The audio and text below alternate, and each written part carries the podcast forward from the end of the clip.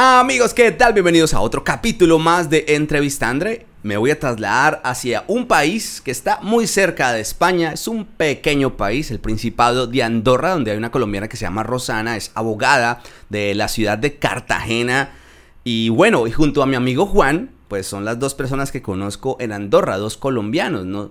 Ahora le preguntaremos a ella qué tantos o cuántos colombianos hay en Andorra. Hablaremos con ella, con su historia y la primera pregunta que le haré es, ¿por qué un colombiano le da por irse para Andorra? No sé ustedes qué contexto tengan de Andorra. La gente que está aquí en España saben de, Andorra, pero la gente que está en Latinoamérica no, quizás no tengan idea de este país. Pues es un país que es conocido en los últimos años por ser un país donde han migrado los youtubers mmm, de España por tema de impuestos. Allí los impuestos son muchos más bajos que en España. Eso ha formado eh, alguna, bueno, alguna no, han formado unos, uno, como unos dilemas acá, unos debates muy fuertes en cuanto a eso. El, digamos que el que más generó debate fue el Rubius, un youtuber conocido en el mundo.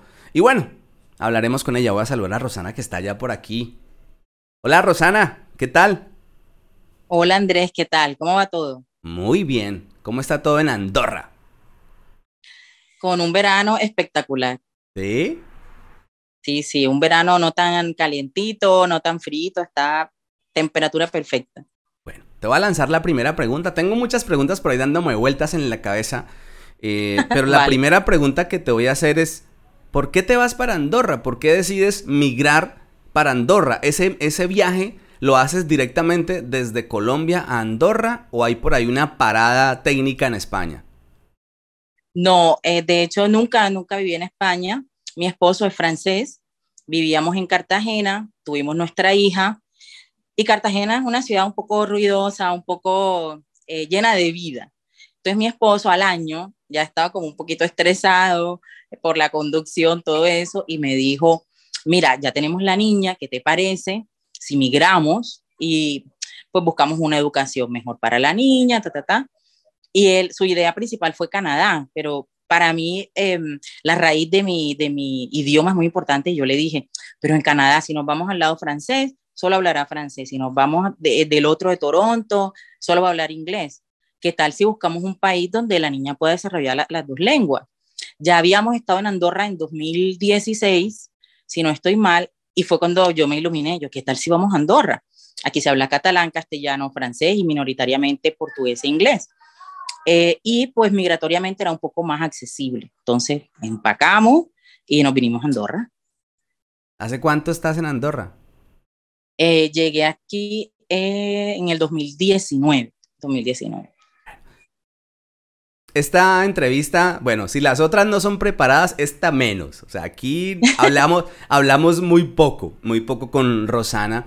Y te haré una serie de preguntas como para ubicarnos. ¿En dónde Dale. está Andorra? ¿En dónde está ubicado Andorra? Andorra es un principado, uno de los más pequeños de Europa, y se encuentra entre la frontera franco-española.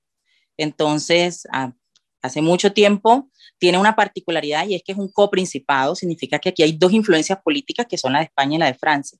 Entonces, un país muy pequeñito, tiene 70 mil, 77 mil habitantes aproximadamente, eh, con una extensión de tierra igual también pequeña, pero muy montañosa eh, y con todas las, las cuatro estaciones. Como para hacernos una idea, ¿cuánto se demora uno de un extremo a otro extremo en coche en Andorra? ¿Cuánto tiempo tarda uno en recorrer toda Andorra? ¿Una hora? Atravesar en menos de una hora. Es muy pequeño. 30 minutos, que siempre anda en, bueno, en el carro. Para que se hagan una idea de lo pequeño que es Andorra.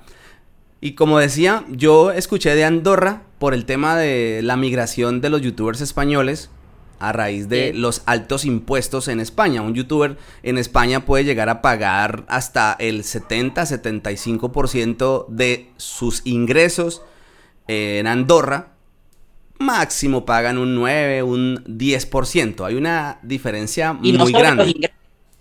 Y no sobre los ingresos. En Andorra se deduce sobre la ganancia. Hay ah, unos bueno. impuestos por comercio, sí, pero aparte esos impuestos que estamos hablando sobre personas físicas no se deduce directamente sobre el ingreso como sucede en Colombia o en España, sino que se hace sobre la ganancia limpia, neta que tiene la persona. Ah, bueno. Entonces, aún con más razón, pues han sido esos los motivos por los que han migrado muchos. Ahí hay mucho, pero mucho youtuber en Andorra. Así es. Entonces migras para Andorra y antes de que me sigas contando de tu historia, uno, otros datos de Andorra. Andorra es conocido o es famoso porque tiene temporada de esquí, ¿no? La gente suele ir mucho allá a practicar el esquí. Sí, además de que la zona donde se practica esquí tiene unos hoteles, eh, spa espectaculares, entonces siempre llama a un tipo de migración con altos ingresos. Ese es como, como el atractivo. Hay unos valles enormes donde, donde puedes hacer esquí, eh, tienes todos los juegos de esquí, hay todo para niños también. Entonces es muy llamativo para las familias del norte que quieren venir a hacer esquí, pero en un país con mucha seguridad y muy tranquilo. Andorra no es un paraíso fiscal. No, dejó de serlo, si no estoy mal, hace unos siete años, pero sí tuvo la categoría de paraíso fiscal. Bueno, Andorra es un país que alguna vez le escuché a alguien decir que era como una jaula de oro. ¿Qué opinas tú de eso? Es, muy de oro, no, todavía no he visto el primer edificio en oro. No, digo, eso es, es, algo. Es, un, es, un, es una especie de analogía que hizo esa persona.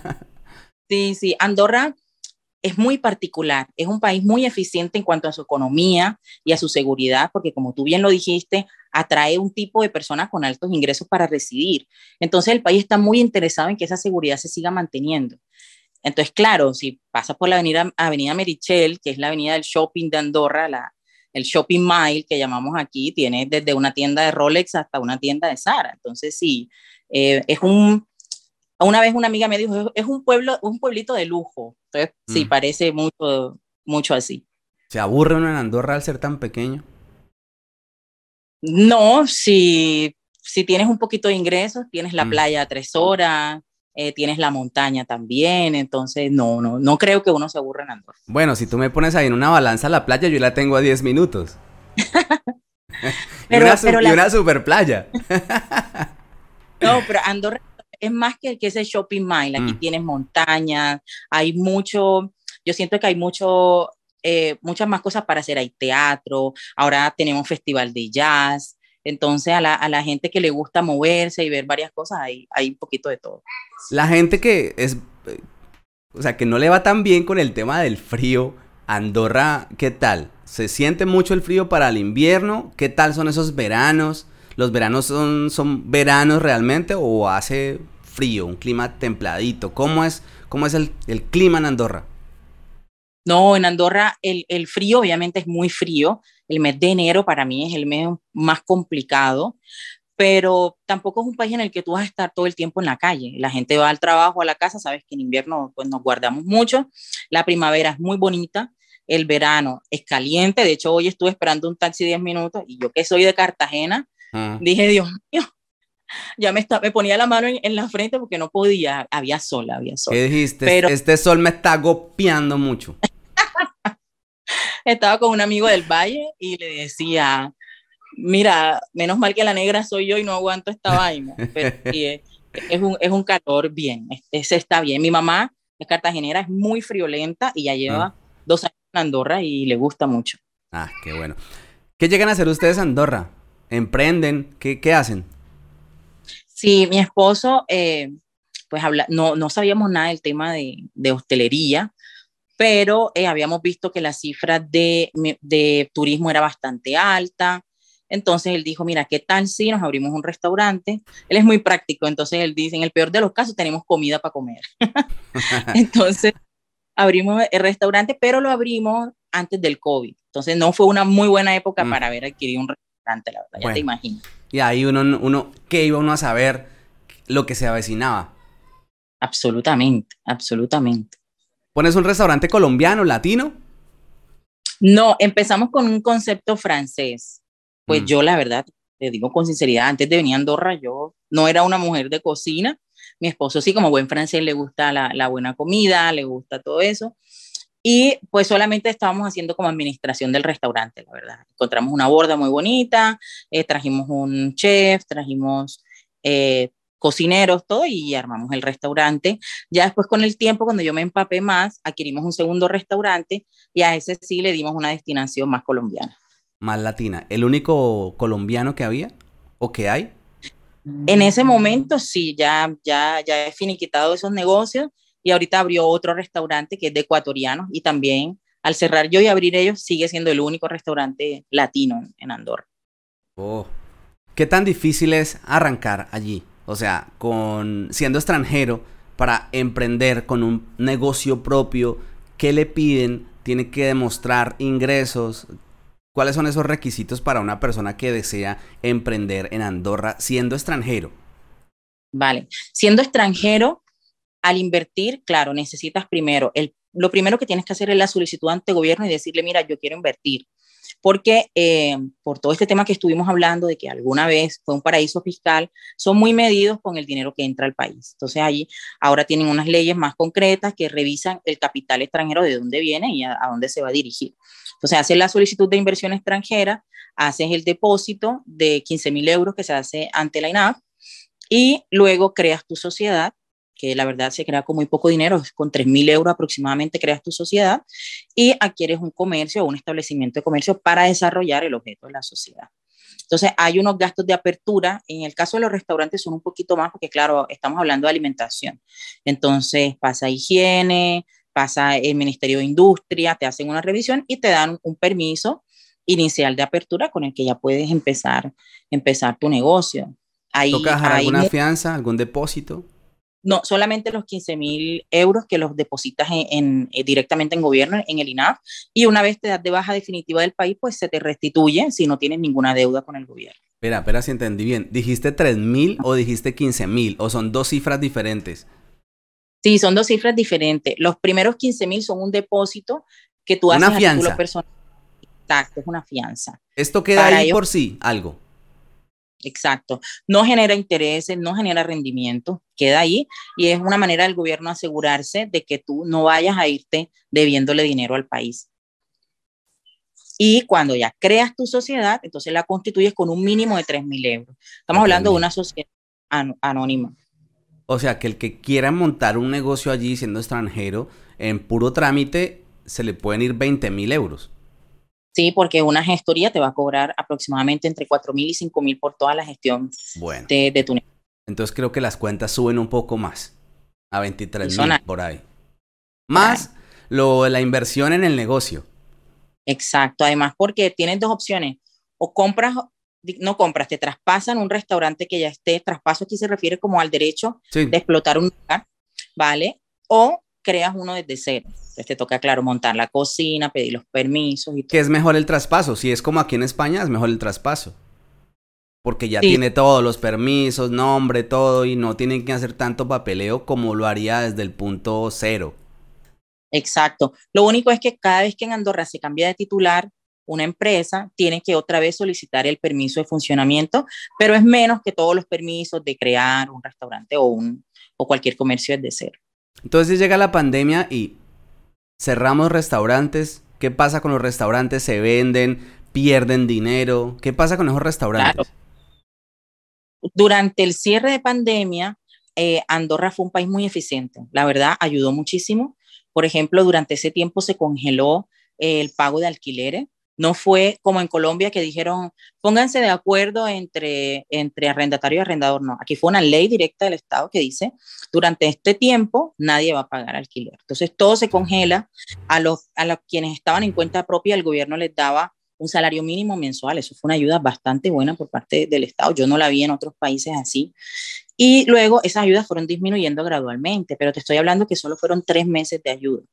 Entonces, claro, tres meses con, con todo cerrado, igual tenías que seguir pagando algunos, algunos servicios públicos. Entonces, sí te ayuda un poco, pero también parar.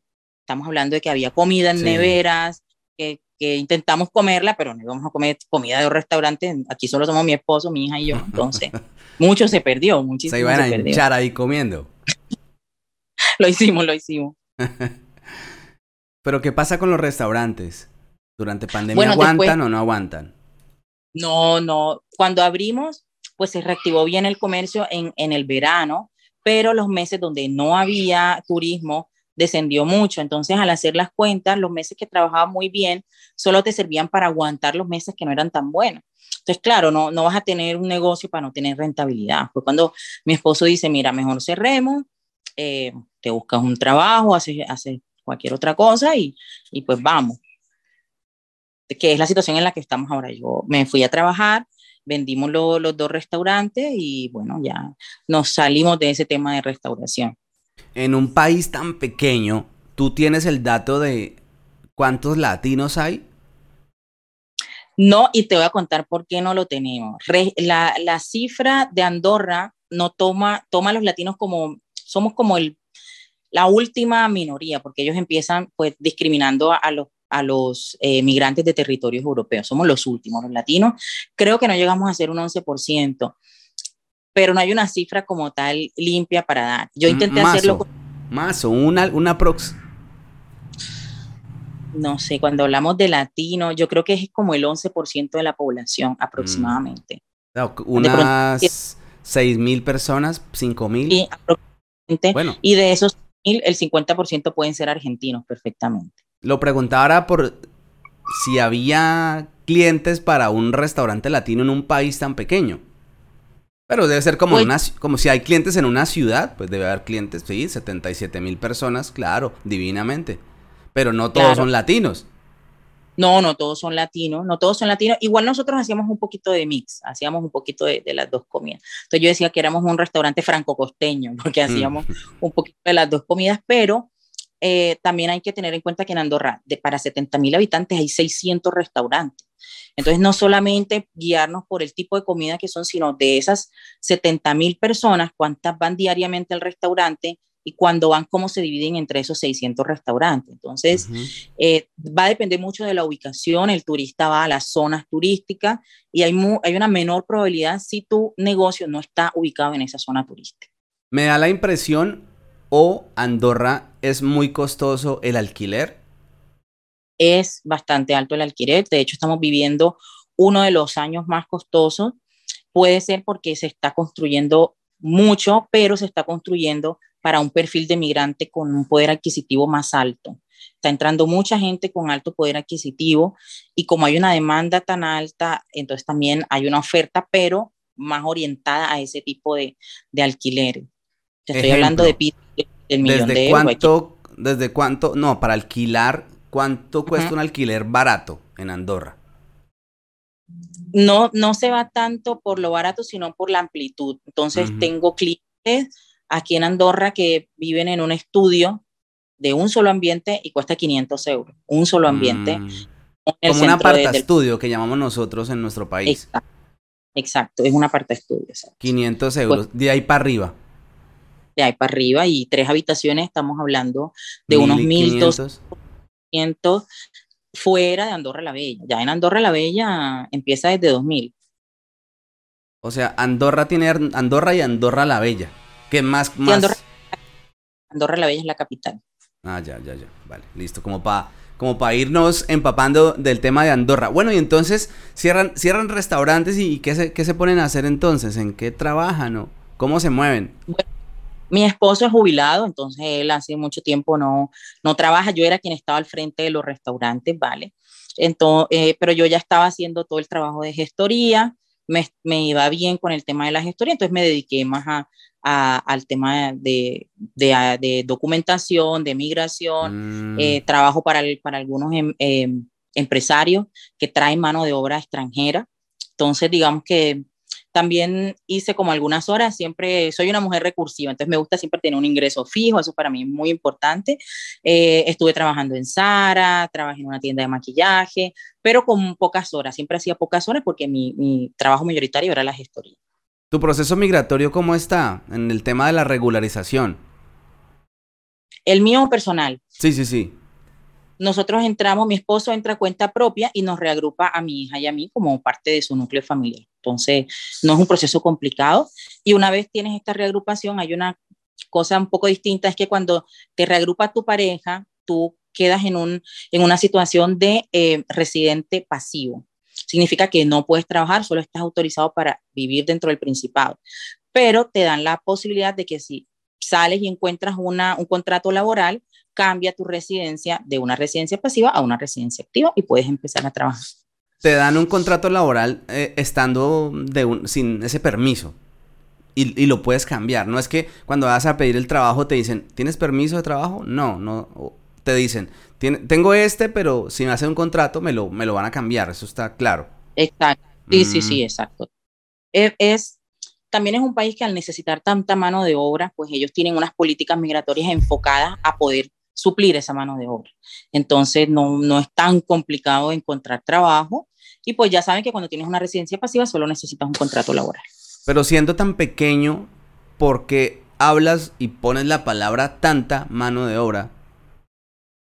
Porque hay, hay, hay una necesidad de mano de obra básica bastante alta. ¿Cómo qué? ¿En qué? Hostelería, eh, restauración, son, es lo que más. Construcción también es bastante, bastante, eh, hay mucha, mucha demanda de empleados para construcción. Por ejemplo, aquí a mí se me añade una lavadora y no he podido encontrar a alguien que me arregle una lavadora, por ejemplo, porque están a tope, van a tope, no, no hay gente para ese tipo determinado de trabajos. O sea, hay gente pero está ocupada. Exacto. Primero porque todos los cargos públicos solo pueden ser ejercidos por andorranos. Y como es una población muy pequeña, casi todos los andorranos están distribuidos en el área pública del país. Entonces queda toda, toda esa oferta de empresas privadas que necesitan camareros, que necesitan chef, que necesitan eh, camareras de piso, que necesitan recepción y no hay mano de obra nacional para suplir. ¿Y entonces de dónde sacan esa mano de obra? Andorra cada año eh, pide unos decretos en el que aprueba que, se, que puedan incorporarse personas comunitarias o extracomunitarias para suplir. Está muy bien organizado porque además hace una lista de todos los empleos, cuántos se autorizan por cada año y cuánto se le debe pagar a cada persona. Entonces fue, fue algo que me impresionó, mm. ver que cada eh, profesión tiene una regulación salarial, partiendo de un mínimo, claro, se puede ir un poquito más arriba. ¿Y eso está montado en algún portal oficial, esa información? Claro, el bopa.ad recoge toda, todas las notificaciones ¿Cómo, ¿Cómo se escribe? B de Barcelona, Ajá. O de Oslo, Ajá. P de papá y A de Andorra, Bopa. Bopa.ad, ahí puede. Todo, sí. Y ahí aparece toda la información de, eh, de esas vacantes. Y sabes, me imagino que sabes porque te dedicas a eso, eso es, ese es tu, tu oficio, el asesoramiento y todo, es, todo lo que tiene que ver como mm, esa gente que, que, busca esas opciones laborales y lo decías que eh, te has vinculado con algunas empresas que también te contratan, imagino yo que es para eso. Sí. ¿Cómo hacen esas personas para postularse a ese tipo de trabajos en Andorra? La, a mí lo que recomiendo a la gente es que venga y inicie la búsqueda de manera presencial dentro del país. Hay un portal también que es que del Survey de Ocupación, que es como el Ministerio del Trabajo andorrano, y ellos publican todas las ofertas de trabajo que las empresas hacen a ese portal. Puede que haya más, pero ellos solamente muestran las que las empresas solicitan. Entonces, tú, por ejemplo, soy un colombiano, entro a Andorra, llevo mis hojas de vida, las reparto, encuentro una empresa que me dice, sí, mira, me interesa, eh, iniciemos para, para que tú puedas obtener una residencia, porque prácticamente en Andorra no existe el trabajo en negro, porque es altamente penalizado, entonces las empresas no corren el riesgo, sino que te hacen un contrato y pues yo, tú a través de una gestoría eh, o incluso a través de tu, de tu empresa vas haciendo toda tu documentación para que Migración te entregue una tarjeta de, residencia activa para trabajar. Te hago una pregunta, ¿es más fácil? Te voy a poner un ejemplo, ¿sí? Esto, esto es un ejemplo y es una simple pregunta. Una persona va como turista a un país, en este caso Andorra, en el tiempo que tiene como turismo, puede buscar trabajo y cambiar su situación migratoria de turista a, em, a ser empleado inmediatamente. ¿Puede hacer esa transición tan, tan fácil? La verdad, sí, y es una de, de las cosas buenas que veo en Andorra, y es que casi todos los colombianos que han entrado aquí migrando, todos los latinos entran así, vienen a hacer turismo en zona Schengen, en Europa, entran a Andorra, entregan hojas de vida y cuando encuentran un trabajo, reúnen la documentación, la llevan a migración y migración hace el cambio. El único detalle es que, mm. por ejemplo, en, en nuestro caso extracomunitario, nosotros tenemos unos 90 días para hacer turismo en esta zona. Cuando entras a Andorra y presentas una solicitud de residencia activa, en ese momento se termina tu tiempo de turismo. Si te la niegan, si te la niegan, estás obligado a salir del territorio porque aunque lleves solamente cinco días en Andorra y te hayan negado una residencia de trabajo, obligatoriamente pierdes la calidad de turista. Entonces no puedes decir, ah, llevo cinco días, me quedan 85 para seguir en Andorra. Automáticamente de una vez te sacan. De una vez y debes hacerlo porque si no hay unas expulsiones, hay unas penalizaciones. Por eso la gente prefiere hacer todos estos trámites a través de un gestor para tener la tranquilidad de que va a hacer mm. todo, que todo le va a salir bien. Bueno, pero tú decías que Andorra, pero Andorra no es territorio Schengen, no hace parte de, la comunidad europea. Para, ingresar a Andorra se necesita una visa o una persona, ejemplo, que venga de cualquier país latinoamericano o hay algún país latinoamericano o del mundo que le exija, que Andorra exija visa para ese país o es con pasaporte? No, por ejemplo, los colombianos entramos aquí sin pasaporte, pero acuérdate. ¿Con pasaporte? Que, sí, solo con pasaporte, pero acuérdate que Andorra no tiene un aeropuerto, entonces tú no puedes hacer un vuelo Bogotá-Andorra la Bella. Obligatoriamente tienes que transitar por zona Schengen, tienes que transitar por España y tienes que transitar por Francia. Entonces, si, tu país exige un visado zona Schengen, eh, por una cuestión geográfica necesitas hacerlo para poder ingresar a territorio andorrano. En el caso de los colombianos ya, ya no lo necesitamos, entonces entramos con simple pasaporte. Pero no significa que Andorra sea zona Schengen, sino que solo puedes hacer tránsito a través de zona Schengen para ingresar a Andorra. Y durante el periodo como tal que tienes de, gracia o como turista. Tienes un periodo de 90 días al igual que en la zona Schengen. Entonces mucha gente entra, se queda en, España 90 días y luego entra a Andorra y, continúa Los, digamos, esas vacantes que hay, ejemplo, construcción, ¿cuáles son los requisitos? ¿Los conoces de, esos, de esa mano de obra? o es a mano de obra calificada que exigen certificaciones en ese tipo de trabajos o lo puede hacer una persona que simplemente tenga el conocimiento sobre cualquiera de esas actividades? Sí, Andorra tiene, tiene algo espectacular y es que valida tu experiencia profesional también, como si también lo hubieses obtenido a través de un diploma. Entonces tienes dos opciones. Por ejemplo, eres paleta y has trabajado en Colombia siempre como paleta o en mm. Venezuela o en tu origen. ¿Qué es, qué es paleta? Eh, un paleta es como eh, una mano de obra básica de construcción. Ah, ya. No sé. El, el peón le llaman en, en España. Peón, de construcción se llama aquí. Entonces, tú entras a, Andorra, yo no tengo una certificación que dice que yo soy paleta, pero tengo las certificaciones de las empresas en las que he trabajado y mis cotizaciones en seguridad social que son básicas. Aquí para demostrar experiencia tiene que ser a través de tus cotizaciones en seguridad social, con excepción de las temporadas de verano e invierno que no las exigen. También hay mucho trabajo en el campo del, turismo cuando llega la época de esquí, me imagino yo, en hotelería y eh, especialmente, específicamente en el turismo. Sí, sí, de hecho, yo creo que después de la construcción es la es quien es, es el sector económico que más influye dentro del PIB de Andorra. Por eso se creó la temporada de invierno, para que mm. se pudiera suplir toda esa mano de obra extra que hacía falta cuando venía la gente a esquiar. Entonces, claro, es, es el momento en el que más hay eh, ofertas laborales. Ahora se ha creado la temporada de verano porque también se dieron cuenta que en verano venía muchísima gente a Andorra. Y era raro porque hacer un país de montaña, la gente en verano quiere ir a la playa, pero estamos teniendo un montón de turistas que, que van entrando a Andorra y decidió gobierno este año, se mm. implementó la temporada de verano. Entonces ya no solamente tienes que esperar el invierno para venir a trabajar, también lo puedes hacer en verano. ¿A buscar qué por allá? Como dice el meme. ¿A buscar quién? ¿A son de qué? ¿A son de qué? A trabajar. Andorra tiene mucha oferta en hostelería, eh, entonces digamos que hay, hay personas que me dicen, en Roxy, yo he trabajado, pero yo no tengo las cotizaciones en seguridad social. Las temporadas de verano y de invierno te permiten venir a trabajar solo con las certificaciones de la empresa, que no tienen que venir apostilladas, que no tienen que venir notariadas, son simples, pero solo te otorgan un permiso para residir y trabajar por seis meses. Entonces, por ejemplo, en el caso de mi mamá, siempre trabajó en cocina, pero como muchos de los colombianos trabajamos en negro, incluso en nuestro propio país, no nos cotiza ninguna empresa, trabajamos en un restaurante, ella se trajo esas certificaciones del restaurante donde trabajó, que deben ser mínimo de dos años, las presentó con un contrato de trabajo de una empresa andorrana y le dieron pues permiso de residencia el invierno, el invierno antepasado, el invierno pasado, este verano y pues va a continuar este invierno también. Ella ingresó como turista. Exacto, ella vino como turista, de hecho yo le mandé una, una carta de invitación a que viniera, yo hace mucho, mami, vamos, no, ella no quería, buena mamá, muy arraigada de su tierra, hasta que la convencí y vino y pues le gustó. Siendo un país tan pequeño y no sé, yo estoy aquí basándome en la información que me estás dando porque pues no, no conozco de primera mano esa información, es lo que, lo que me cuentas y me baso en eso y por lo menos todavía el beneficio de la duda.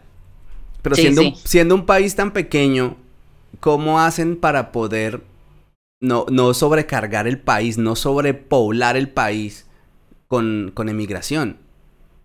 Con, gente migrando. Claro, te lo voy a explicar y es muy sencillo. Andorra es un país que practica la eficiencia económica y la eficiencia migratoria. Aquí no hay asilo político, no hay ayudas sociales, son muy mínimas. Entonces, no está, no está enviando el mensaje de ven al país que te vamos a ayudar, está enviando un mensaje de ven que te necesitamos para trabajar. Y te lo digo con sinceridad, si tú no trabajas en Andorra, tú te vas a morir de hambre en el país. Te vas a morir de hambre. Aquí no hay ayuda social, hay Cruz Roja, pero obviamente es muy pequeña, no puede atender una población muy grande. Entonces el país se asegura de que quien entra aquí, entra o a trabajar o a invertir. Eso es un principio. Si no te vas. Si no te vas. Vale. Es que me da la impresión, no sé. o sea, que quizás esto es una tontería que se me está pasando por la cabeza, pero los únicos dos colombianos que conozco es, Juan, que trabaja en el Burger King, que quedamos de hacer una entrevista. Eh, un saludo para Juan, que muy seguramente va a ver esto. Y ahora, pues tú. Entonces yo digo, pero bueno, ¿dónde está esa gente? ¿Dónde está esa gente que va y migra ¿Y qué hacen? Porque me acabas de decir que hay mucho latino, con mucho me refiero a casi 7 mil personas, por ahí 10 mil siendo exagerados, en un país pequeño que es una ciudad.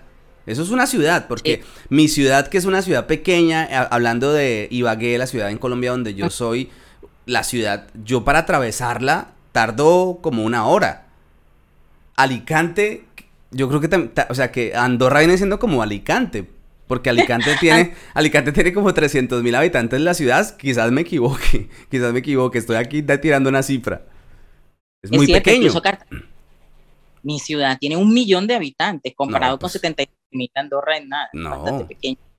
Pero es que, mira, es muy raro porque aquí decimos es pequeño, pero si tú das una vuelta en Andorra, todavía hay mucho territorio virgen, mucho territorio no digamos salvaje, pero de montaña. Hay muchísimo, hay muchísimo. Porque hay mucha reserva natural, eso lo vi por ahí en un, en un video. Muchísimo.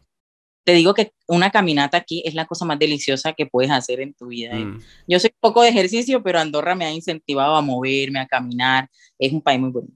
¿Cómo hace uno para salir de Andorra? ¿Le toca obligado por tierra? No hay, no hay vuelos, o a no ser que sea millonario y salga en un helicóptero. Ya te va a costar unos 4 mil euros el paseíto en helicóptero. Es, eso es una desventaja quizás. Para poder salir, toca por tierra o por tierra. Sí, e, es una desventaja que ha sido usado en mucho beneficio. No sé si sabías que Andorra ni siquiera tiene una armada. Aquí no hay, no hay militares, no existe eh, como tal. Pero es un país muy seguro. Es, es, el país más seguro de Europa. Y te lo digo que llevo tres años aquí. Imagínate que una vez dejé mi celular, en ese momento era el último iPhone, Mm. Y yo no sabía dónde lo había dejado y dije, seguro que lo dejé en la chocolatería. Devolví la llamada a mi celular y me contesta la señora de la chocolatería y me dice, sí, nena, lo dejaste aquí y te lo puse a cargar porque lo tenías descargado. Imagínate, yo regreso. y la una cosa Y se te acabaron los minutos, te lo recargué. Ese, ese case que tenías estaba muy viejo, le puse uno nuevo. A mi hija se le perdió un zapato, un zapatito de niña. Eh, en mm. Cartagena lo hubiera encontrado colgando en un bus y el señor me esperó al día siguiente parada.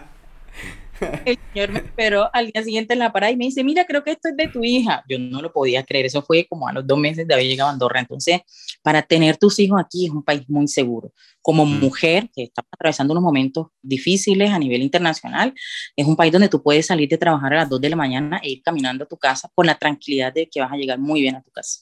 ¿Cómo es el sistema de salud? Bueno, el sistema de salud es sencillo, pero tiene sus complejidades. No existen administradoras de salud como es que existen en Colombia las dichosas GPS. Privadas. para nada aquí. La salud es directa entre, digamos que hay como un triángulo entre el Estado, el prestador de servicios de la salud, el médico y el paciente. Entonces, una vez ya ingresas con tu residencia de trabajo, tú te inscribes, quedas dentro del sistema de salud, tienes la ventaja de escoger el médico que quieres que te atienda, tanto especialistas como generales, vas, lo pagas, que debes pagar al momento, cuando tienes la, la, caja es muy barato, y al día siguiente, te estoy hablando de cifras reales, que lo he vivido yo, al día siguiente, la CAS, que es la Caja Andorrana de Seguridad Social, te devuelve el 65% de lo que te has gastado. Entonces, es compartida, hay, hay una responsabilidad compartida. Eh, lo que hacemos la mayoría es que tomamos un seguro complementario con una aseguradora privada y ese seguro nos devuelve el otro 35% restante. Y el estudio, los colegios, las universidades. hay solamente dos escuelas privadas en, Andorra para primaria y secundaria. El resto hay como un sistema tripartito. Tienes escuela francesa, el liceo francés, tienes escuela andorrana y tienes escuela española. Entonces tú decides como padre en, cuál de los tres sistemas quieres que tu hijo estudie. Mi hija, pues por su padre, escogimos el, el liceo francés. Es totalmente gratuito te digo, yo nunca le he comprado un lápiz a mi hija, de pronto porque está todavía pequeñita, está, tiene cuatro años, pero en principio no, eh, es, bastante, es bastante económico para cualquier persona acceder al sistema. Todos los niños están eh, regularizados en, en escuelas, incluso clientes que tengo que apenas están en, que ya tienen residencia, pero que apenas empiezan a hacer el proceso migratorio para sus hijos, tienen la posibilidad de que sus hijos ya estudien incluso sin tener una residencia. Es obligatorio que todos los menores de edad estén cursando su educación aquí. Andorra, Andorra. Cuéntame un poquito de tu empresa, de, de qué se trata tu empresa. Pues surge de la necesidad, yo creo que como todos los emprendimientos, y es que cuando tenía los restaurantes llegaban colombianos y me decían, uy, no sé hacer este papel. Entonces yo me sentaba, bien, yo te lo ayudo a rellenar. Siempre fui así, muy ah. social, y lo hacíamos. Y después empecé a conocer casos más profundos, que, que fue por eso que me identifiqué con tu blog, que entre más conoces gente te vas dando cuenta que cada persona es un mundo y que yo tenía el conocimiento para ayudarlo. Eh, entonces me, me, sentaba con ellos, tuve un grupo de chicos a quienes les habían prometido jugar fútbol en Andorra y era mentira, les sacaron plata, se vinieron a Andorra y los dejaron aquí tirados. Imagínate, sin una documentación, sin absolutamente nada. Y pues me puse a la tarea hasta que ya este año todos cinco tienen, están regulados, todos están trabajando. Entonces el año pasado uno de ellos me dijo, ven acá, ¿tú por qué no te creas una empresa y nos ayudas a los latinos? Porque cada vez que vamos a una gestoría de aquí, como que el recibimiento no es muy grato, las tarifas mm. tampoco, y para nosotros es complicado. Entonces, bueno, le dije a mi esposo, oye, ven acá, y yo, ¿por qué no hago esto? Y él siempre me apoya en todo lo que emprendo mm. y decidí crear, crear la gestoría. Le empecé a decir a todos los colombianos, vengan, pero como ya siempre lo hacía, ya todos sabían. Y empezamos a trabajar. ¿Y qué haces en esa gestoría? ¿Cuáles son esos servicios que ofreces? Bueno, en principio eh, nos centramos en la conexión migratoria. Yo sobre todo me concentro entre Colombia y Andorra.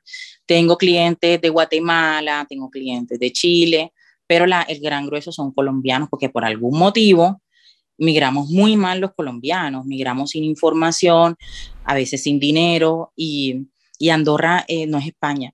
Aquí no te van a dar para comer, aquí no te van a dar nada. Andorra es un país donde, donde no hay mendicidad y no hay mendicidad porque si, si te encuentran en un parque, la policía te toma y te saca. Entonces tú no puedes dormir en un parque en Andorra.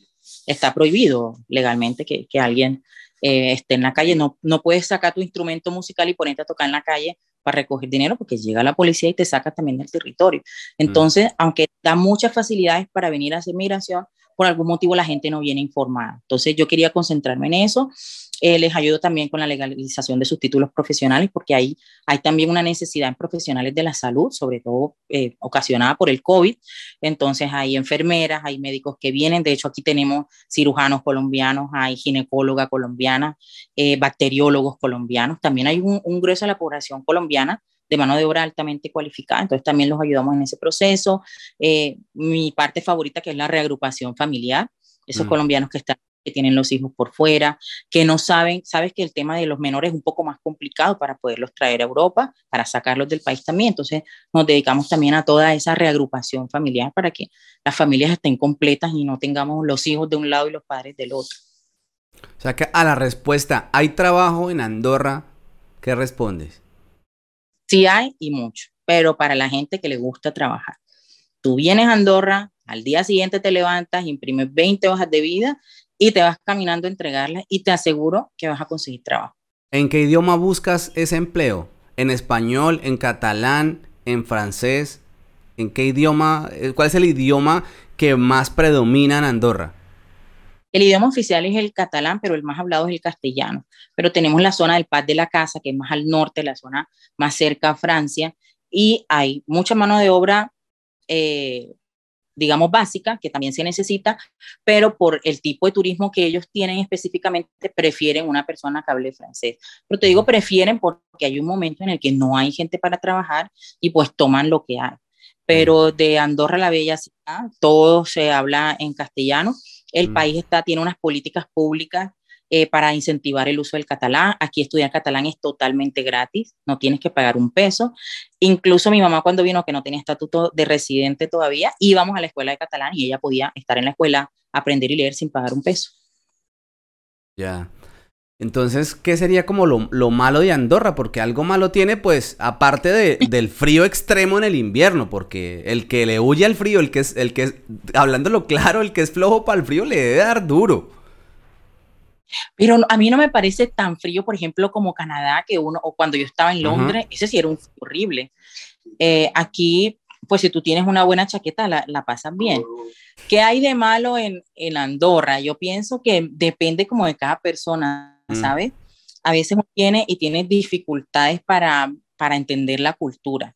En principio es una cultura muy latinizada porque hay mucha gente de España y yo creo que España es como lo más cercano en este lado europeo que tenemos los latinos, pero eh, yo me he dado cuenta que, que la gente no quiere respetar las reglas y es un país que es muy exigente con la norma. Entonces, si tú vienes aquí con la documentación incompleta, nadie te va a hacer favor en gobierno de, de torcerse un poquito por ti. Entonces, a veces a nosotros no, nos cuesta seguir esas reglas, ¿sabes? Nos cuesta bajarle el volumen a la música de noche, pero son cosas que ya te vas a ir acoplando durante el tiempo que vives y resulta tan agradable la experiencia que tú también quieres hacer parte de eso, ¿sabes? Tú también quieres, eh, digamos, ser más consciente de, esa cultura andorrana para que continúe el país como está, porque es un país muy seguro.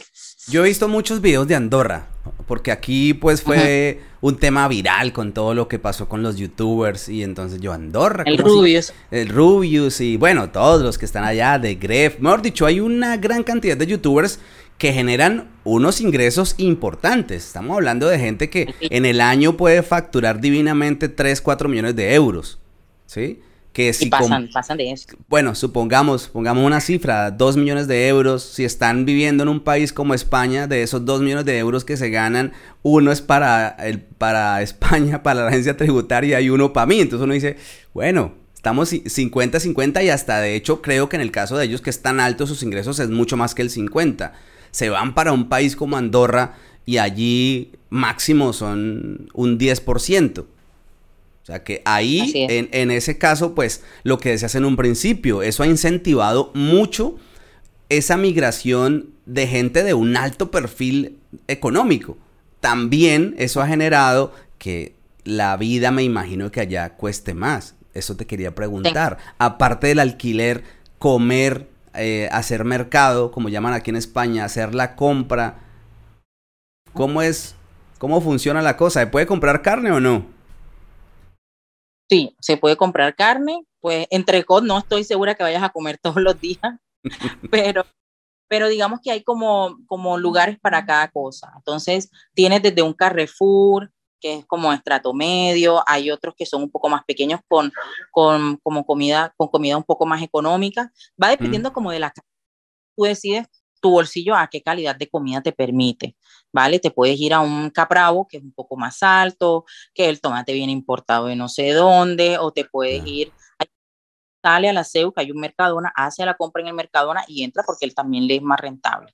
¿Hay Mercadona allá? No hay Mercadonas dentro de Andorra, pero lo tienes como a unos 30 minutos en la de Urgell. Entonces, mucha eh, gente sale y hace la compra. Mm, o sea, en, España, ya vienen hasta España a hacer el mercado. Sí, y hay mucha gente que lo hace. Hay gente que dice, ah, no me sale a cuenta con la gasolina. Hay gente que sí. Pero en principio eh, no he visto que se esté pasando hambre en Andorra. hasta el momento no. Cuando tuve alguna chica eh, que vino de Pakistán con un problema casi de alimentación y el gobierno le prestó cierta ayuda hasta que pudo regresar. Entonces, no hay una política pública de ayuda social, pero tampoco es que dejan a la gente morir de hambre, no sucede. ¿Cuánto es el salario mínimo en Andorra? Hay un salario mínimo básico andorrano que está en unos 1.098 euros y hay un salario que se expide para las personas que son fuera del país. Porque el gobierno entiende que al venir fuera de tu país, no tienes una casa aquí, pues necesitas unos ingresos y llega a ser unos 1.198, 1.200 y pico de euros. Pero uno con, uno con 1.200 euros, como decimos en Colombia, asa y come. Tampoco es que vaya a ser mayor cosa uno con 1.200 euros en Andorra, siendo un país donde el alquiler es costoso. Claro, siendo el alquiler lo más costoso, aquí lo que hace la gente es que, por ejemplo, entre tres amigos se alquilan un piso de tres habitaciones. Salen mm. pagando con su habitación y están pagando entre, entre los tres unos 300, cada uno unos 300, 380 euros con internet, el, el, servicio de electricidad no es tan alto. Yo, yo pago más en electricidad en Colombia, en mi casa, que aquí en Andorra. ¿Cuánto pagaste de electricidad la última vez? Esta vez vino en 41 euros la electricidad y tengo un piso de 100, 100 metros cuadrados más o menos. Con una niña de cuatro años que quiere estar en la tabla todo el día, mi esposo, como te dije, jubilado, se la pasa aquí. Entonces, me parece que es un poco um, menos costoso que en Colombia. Te vas a asustar por cuánto me llegó el recibo de la luz este mes. Cuéntame. Ponle. Trata de adivinar a ver si le pegas. No sé en qué zona estás. No, no, no, eso se tira, tira una cifra. No sé, dicen que España es más barato, yo diría unos 30, 35. 148 euros. No te lo puedo creer.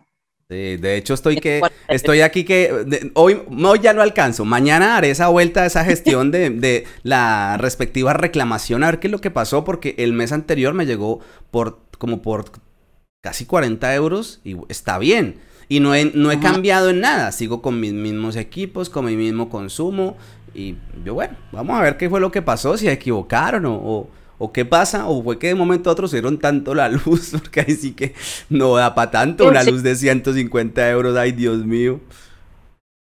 Dios mío, Señor, sálvame. ¿Qué, es eso?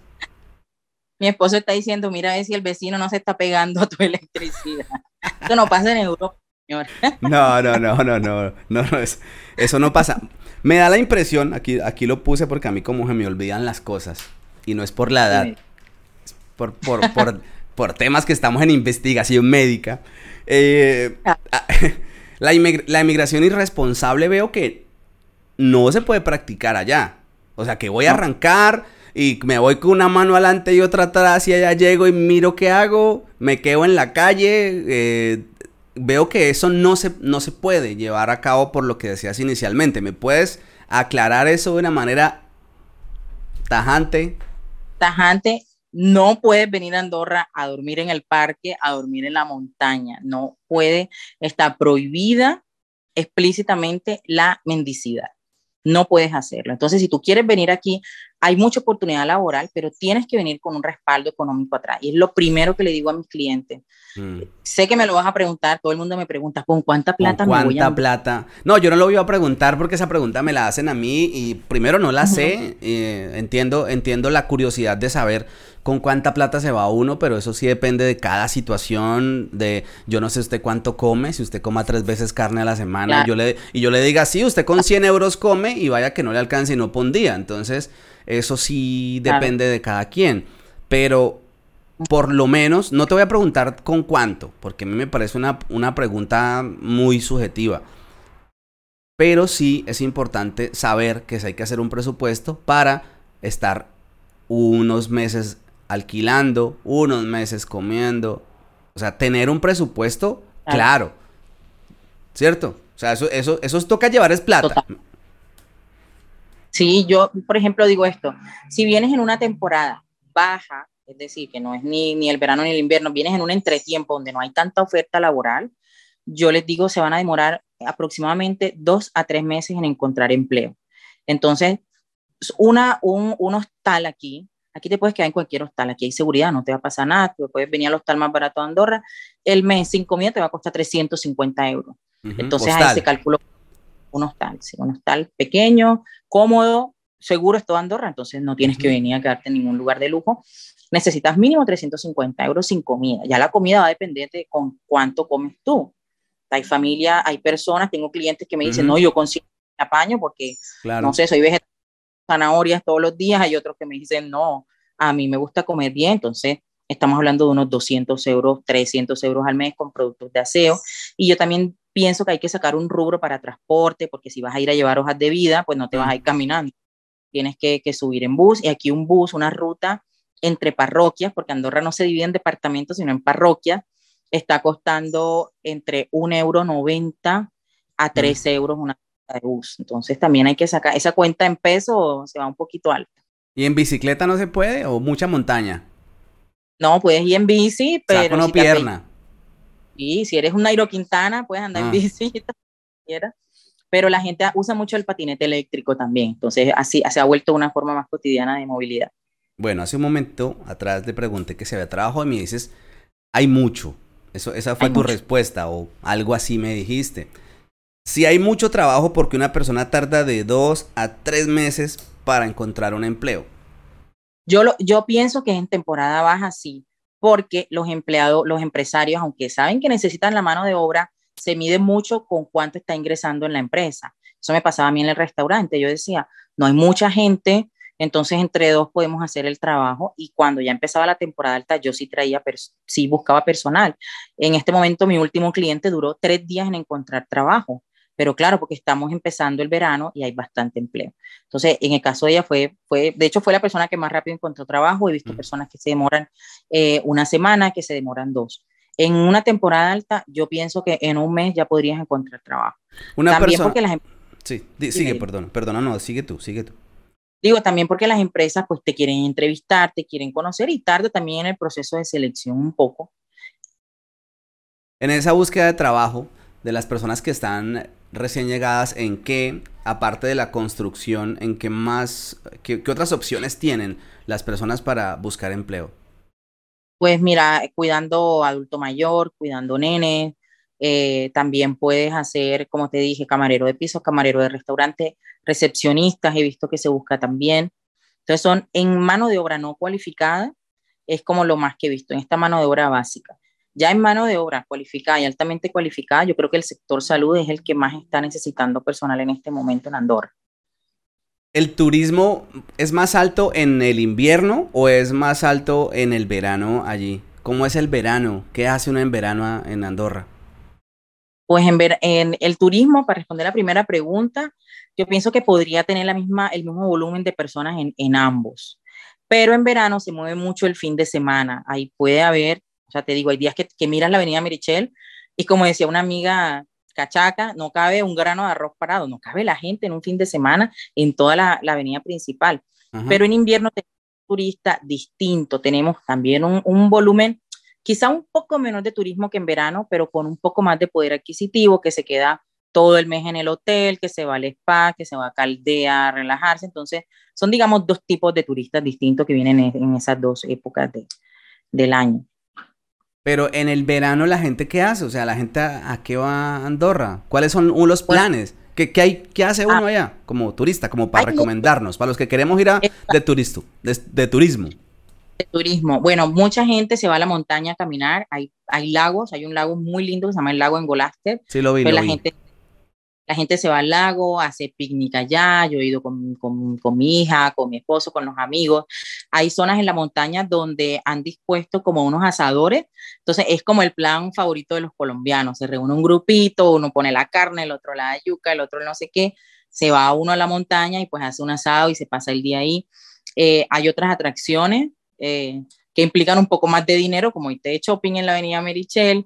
Hay algo que se llama el Tobotron, que queda eh, más al sur, aquí en, en, la zona de San Julián, y es un parque, una reserva natural enorme donde eh, puedes montarte como, como en una especie de montaña rusa que te atraviesa y te lleva por todo el valle y lo puedes mirar. Hay cine, ahora hay festival de jazz esta semana en Andorra, el, el, el común de, de, Andorra, de cada parroquia, invierte mucho en actividades, en festividades, se hacen las fiestas mayores, entonces la gente viene mucho, la gente viene mucho a mirar qué hay. Digamos que es una alternativa para quien no quiera estar todo el verano en playa.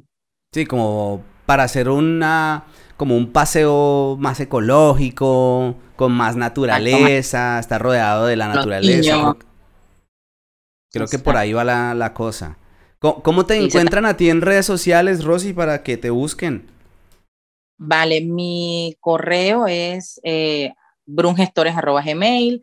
En redes estoy como arroba brungestores en, en Facebook y en Instagram. ¿Cómo escribe Brum? Brum. Con B de Barcelona. B-R-U-N gestores con G plural y castellano, Brun Gestores, es como es mi ID y me pueden encontrar por ahí donde quieran. Ah, bueno, Rosana, pues muchas gracias por compartir con nosotros. Eh, estás invitadísima cuando quieras volver a contarnos más cosas de Andorra. Si te encuentras a Juan, salúdalo a mi parte. Estamos por aquí esperando a Juan todavía para que nos cuente lo que es un colombiano trabajando en el Burger King en Andorra, que también sería muy bueno que nos contara Juan su historia. No, TikTok es genial. Yo estuvimos, de hecho, haciendo algo muy parecido a lo que estamos haciendo tú y yo hace una semana, porque también lo bombardea mucho con, con el tema de Andorra y pues él tiene como un, un, aspecto muy social y es que él está logrando de que la gente venga informada. Y yo pienso que estos espacios que abre, los que abren él, la gente se va identificando, tal vez, no sé, soy médico y me identifico con un vi que, que entrevistaste un médico eh, o un desplazado por la violencia, como también tienes un video así. Entonces son espacios que nos abren a los latinos los ojos, dejamos de ver Europa como igual a plata sin hacer nada, que la gente migre de manera legal. No, no está bien ver a, a los compatriotas pasando necesidades en, en tierra ajena y si todos podemos de alguna manera aportar nuestro grano de arena, porque solamente tú visibilizando lo que sucede, ya estás haciendo un trabajo enorme. Yo duré dos noches viendo todos tus blogs dos noches completas. ¿Hiciste maratón? Y, hice, y eso fue un Netflix que yo hice. Dios mío. A ver, Netflix, aquí estamos, por favor. Alguien que le que etiquete a Netflix aquí para que. Después de Alerta Aeropuerto, mi serie favorita. no vean esa serie, no vean esa serie. La de Alerta Aeropuerto, esa no la vean, eso es nocivo para la salud mental para la salud del migrante. Pero de verdad, gracias por abrir esos espacios. No dejes de hacerlo. Te voy a mandar estrellitas por Facebook, no te Voy vas a tener aquí una fan 100% puesta a ti. Vale. Gracias, Rosy. Un abrazo. Vale, que esté muy bien y nos vemos pronto.